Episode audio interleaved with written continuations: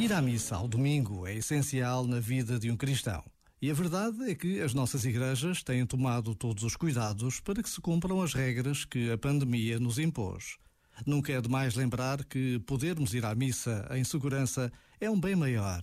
E em dias como o de hoje, podemos e devemos pensar em todos os cristãos que não podem fazer porque são perseguidos, o seu país está em guerra ou então estão doentes.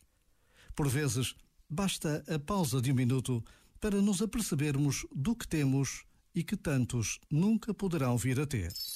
Este momento está disponível em podcast no site e na app.